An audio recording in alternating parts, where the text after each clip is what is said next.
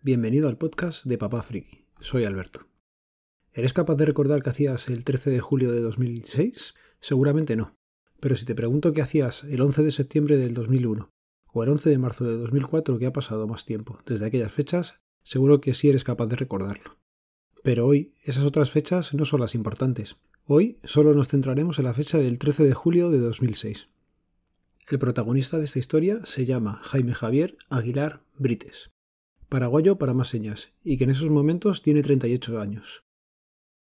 Como otros muchos compatriotas suyos, se encuentra de forma ilegal en España.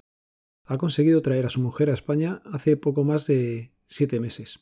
Es una sensación agridulce, ya que su mujer está con él, pero en su tierra natal siguen sus tres hijos viviendo con familiares suyos y a los que manda todo el dinero que pueden. Al poco de llegar, consiguió encontrar un trabajo para la empresa Carrocerías Tomás SL. En esas fechas estaba como subcontrata de la empresa Telejets SL. Concretamente, realizan unos trabajos de acondicionamiento y reforma de instalaciones en los sótanos de la sede del Partido Popular, en la calle Génova número 13. Como estaba haciendo los días anteriores, el día 13 de julio entró por la parte de atrás del edificio, usando los garajes para no tener que ser identificado por el personal de seguridad, al no tener documentación y no haber sido legalizado por la empresa. Cuando iba a comenzar a realizar una soldadura y al encender el equipo, se produjo una fuerte deflagración por los gases acumulados en el interior de un depósito de agua. Jaime Javier se vio envuelto en llamas y su compañero de trabajo, que también sufrió quemaduras en las manos, pudo a duras penas arrastrar a Jaime al exterior. Ahí dio comienzo su infierno.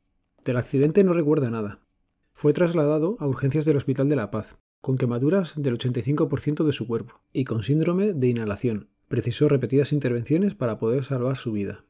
Al final, fueron 11 las operaciones y 7 los meses que Jaime Javier estuvo ingresado. Trasplantes de piel, de músculos, amputación de un dedo y una falange, implante de uñas y dolores, muchos dolores. Cuenta que mientras estuvo debatiéndose entre la vida y la muerte, los primeros días tras el accidente, soñó que la casa de su madre, donde estaban viviendo sus tres hijos y algunos de sus nueve hermanos en Paraguay, ardía en llamas. Cuando se despertó lo comentó con su mujer, y le explicaron que no había sido un sueño, que realmente así había ocurrido, y su familia había tenido que estar viviendo en casa de otros familiares y vecinos.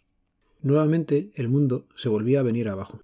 Durante todo ese tiempo la empresa que le tenía contratado, lo diremos así, pero como ya se ha dicho, lo tenía sin contrato por estar sin papeles en España, le dejó en la estacada y se desentendió de él y de su mujer, por lo que tuvo que subsistir gracias a la caridad de amigos, vecinos y personal del hospital en un piso compartido del barrio de Pacífico.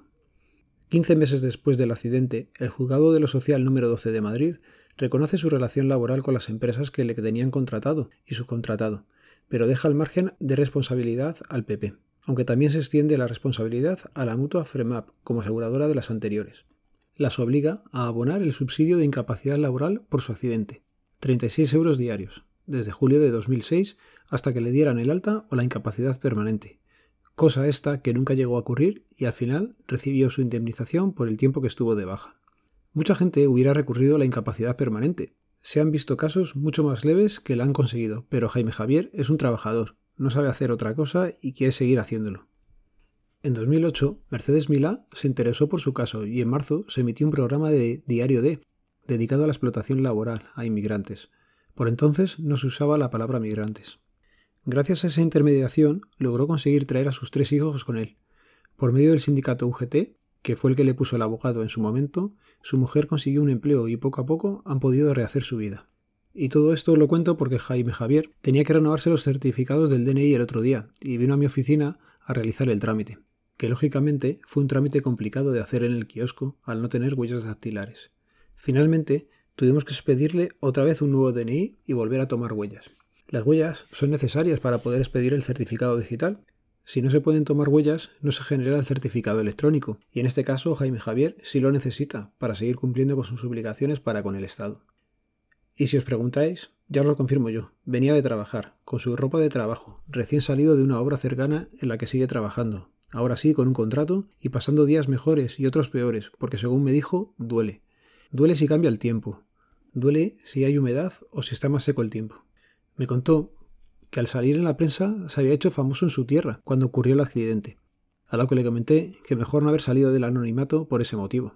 Su respuesta me dejó impresionado y fue la que me motivó a escribir este episodio. y me dijo, mejor por esto que por hacer cosas malas o daño a otras personas. Esta historia es una producción de Papá Friki. Fue producida y escrita por Papá Friki, basándose en reportajes de diversos periódicos y la charla mantenida con Jaime Javier el otro día. La edición es de Papá Friki. El diseño de sonido es de Papá Friki. Papá Friki es el CEO de Papá Friki. El episodio ha sido producido y se mezcla en el programa Audacity. Gracias por escuchar. Papá Friki pertenece a la red de sospechosos habituales. Puede seguir la red y a todos sus integrantes mediante el feed feedpress.me barra sospechosos habituales. Un saludo, nos vemos, nos leemos, nos escuchamos. Adiós.